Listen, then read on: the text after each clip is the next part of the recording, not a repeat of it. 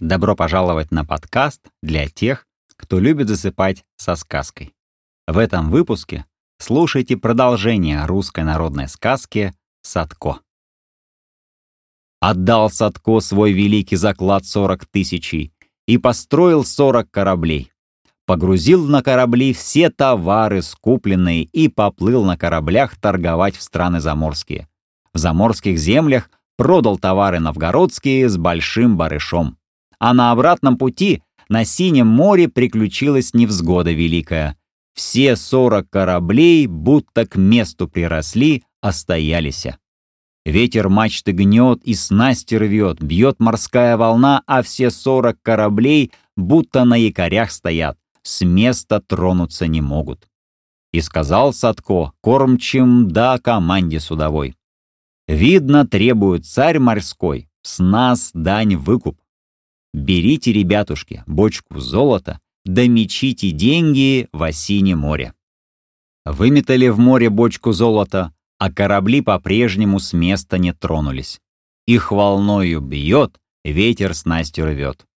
«Не принимает царь морской нашего золота», — проговорил Садко, «не иначе, как требует с нас живую душу себе». И приказал жребий метать. Каждому достался жребий липовый, а Садко себе жребий взял дубовый. И на каждом жребии именная помета. Метнули жребий в осине море, чей жребий утонет, тому и к морскому царю идти. Липовые, будто утки поплыли, на волне качаются, а дубовый жребий самого Садка ключом на дно пошел. Проговорил тогда Садко. Тут промашка вышла. Дубовый жребий тяжелее липовых, потому он и на дно пошел. Кинем-ка еще разок. Сделал Садко себе жребий липовый, и еще раз метнули жребий в осине море. Все жребья утицы гоголем поплыли, а Садко в жребий как ключ на дно нырнул. Сказал тогда Садко, купец богатый новгородский, Делать нечего, ребятушки. Видно, царь морской ничьей иной головы не хочет принять, а требует он мою буйную голову. Взял он бумагу, да пирогу синое, и принялся роспись писать, как и кому его имение богачества оставить. Отписал, отказал деньги монастырям на помин души. Наградил свою дружину, всех помощников и приказчиков. Много казны отписал на нищую братью, на вдов, на сирот, много богатства отписал, отказал своей молодой жене. После того проговорил. «Спускайте-ка, любезные дружинники мои, за борт доску дубовую. Страшно мне сразу вдруг спускаться в осине море».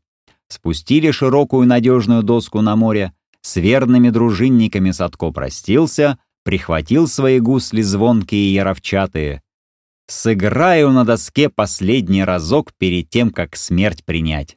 И с теми словами спустился Садко на дубовый плот, а все корабли тотчас с места тронулись, паруса шелковые ветром наполнились, и поплыли они своим путем дорогою, будто остановки никакой и не было. Понесло садка на дубовой доске по морю-океану, а он лежит на гусельцах, тренькает, бренькает, тужит о своей судьбе доли, свою жизнь прежнюю вспоминает. А доску плот морская волна покачивает, садка на доске убаюкивает. И не заметил он, как пал в дрему, а потом и уснул глубоким сном. Долго ли, коротко тот сон длился, неведомо. Проснулся, пробудился Садко на дне моря-океана возле палат белокаменных. Из палат слуга выбежал и повел Садка в хоромы. Завел в большую горницу, а там сам царь морской сидит. На голове у царя золотая корона. Заговорил морской царь. «Здравствуй, гость дорогой, долгожданный. Много я о тебе слышал от моего племянника Водянова, хозяина славного Ильмень озера, про твою игру на гуслях яровчатых, и захотелось мне самому тебя послушать. Для того и корабли твои остановил, и твой жребий именной два раза утопил. После того позвал челядинца. «Топи жарко баню, будет наш гость с дороги париться, мыться, а после того отдохнет». Потом пир заведем, скоро званные гости съезжаться станут. Вечером завел царь морской пир на весь мир. Съехались цари да царевичи из разных морей, водяные из разных озер да рек. Приплыл и водяной, хозяин Ильмень озера. Напитков до кушаний у царя морского вдоволь. Пей, ешь, душа мера. Но угощались гости, захмелели. Говорит хозяин, морской царь, «Ну, Садко, потешь, позабавь нас, да играй веселей, чтоб ноги ходуном ходили». Заиграл Садко задорно, весело. Гости за столом усидеть не могли. Выскочили из-за столов, да в пляс пустились, и так расплясались, что на море-океане великая буря началась. И много в ту ночь кораблей сгинуло, страсть сколько людей потонуло. Играет гусляр, а морские цари с царевичами да водяные пляшут, покрикивают «Ой, жги, говори!» Тут возле садка оказался водяной, хозяин Ильмень озера, и зашептал гусляру на ухо. «Нехорошее дело тут творится у моего дядюшки. На море-океане от этой пляски такая непогода разыгралась, кораблей, людей и товаров погибла тьма тьмущая. Перестань играть, и пляска кончится». «Как же я перестану играть? На дне моря-океана у меня не своя воля, покуда дядя твой, сам царь морской, не прикажет, я остановиться не могу. А ты струны оборви, да шпеночки повыломай и скажи царю морскому, запасных как бы нет у тебя, а здесь запасных струн до шпеночков негде взять. А как перестанешь играть, да окончится пир столования, разъедутся гости по домам, а морской царь, чтобы удержать тебя в подводном царстве, станет понуждать тебя выбрать невесту и жениться. А ты на то соглашайся. Проведут перед тобой сперва триста девиц-красавиц, потом еще триста девиц, что не вздумать ни сказать, ни пером описать, а только в сказке рассказать. Пройдут перед тобой, а ты стой да молчи.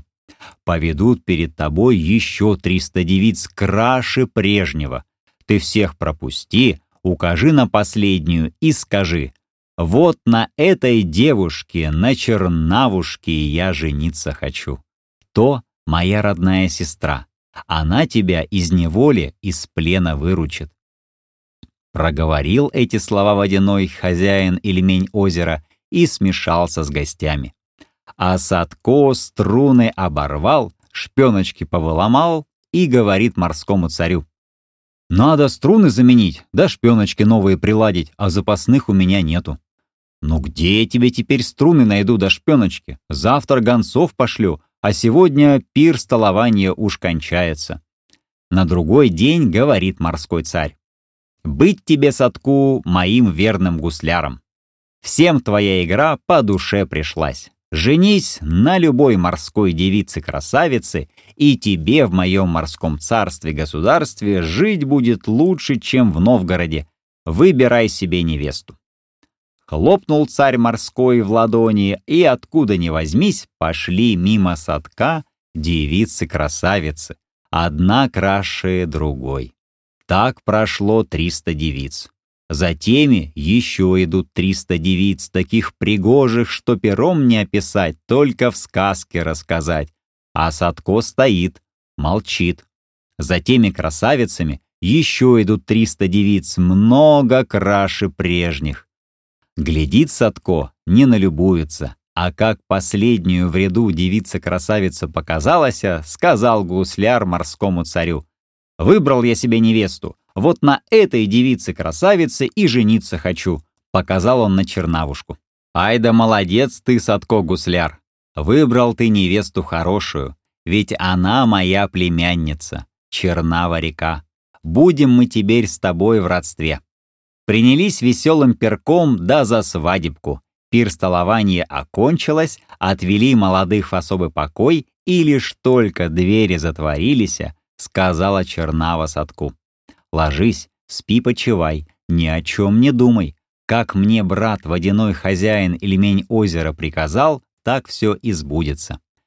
Накатился, навалился на Садка сон глубокий, а как пробудился поутру и глазам своим не верит. Сидит он на крутом берегу реки Чернавы, там, где Волхов реку Чернава впадает. А по Волхову бегут, поспешают его сорок кораблей с верную дружиною. И дружина с кораблей Садка увидела и удивилась. Оставили мы Садка в синем море-океане, а Садко нас встречает близ Новгорода. То ли, братца, не чудо, то ли не диво. Спустили и послали за Садком карбасок, лодку малую. Перебрался Садко на свой корабль, и в скором времени подошли корабли к Новгородской пристани. Выгрузили товары заморские, да бочки с золотом в амбары Садка купца. Позвал Садко своих верных помощников, дружину в свои палаты белокаменные. А на крыльцо выбегала молодая жена-красавица. Кидалась она на грудь Садку, обнимала его, целовала. А ведь было мне видение, мой муж дорогой, что прибудешь ты сегодня из заморских стран. Попили они, поели, и стал Садко жить-поживать в Новгороде со своей молодой женой. А на том мой сказ о Садке и кончается.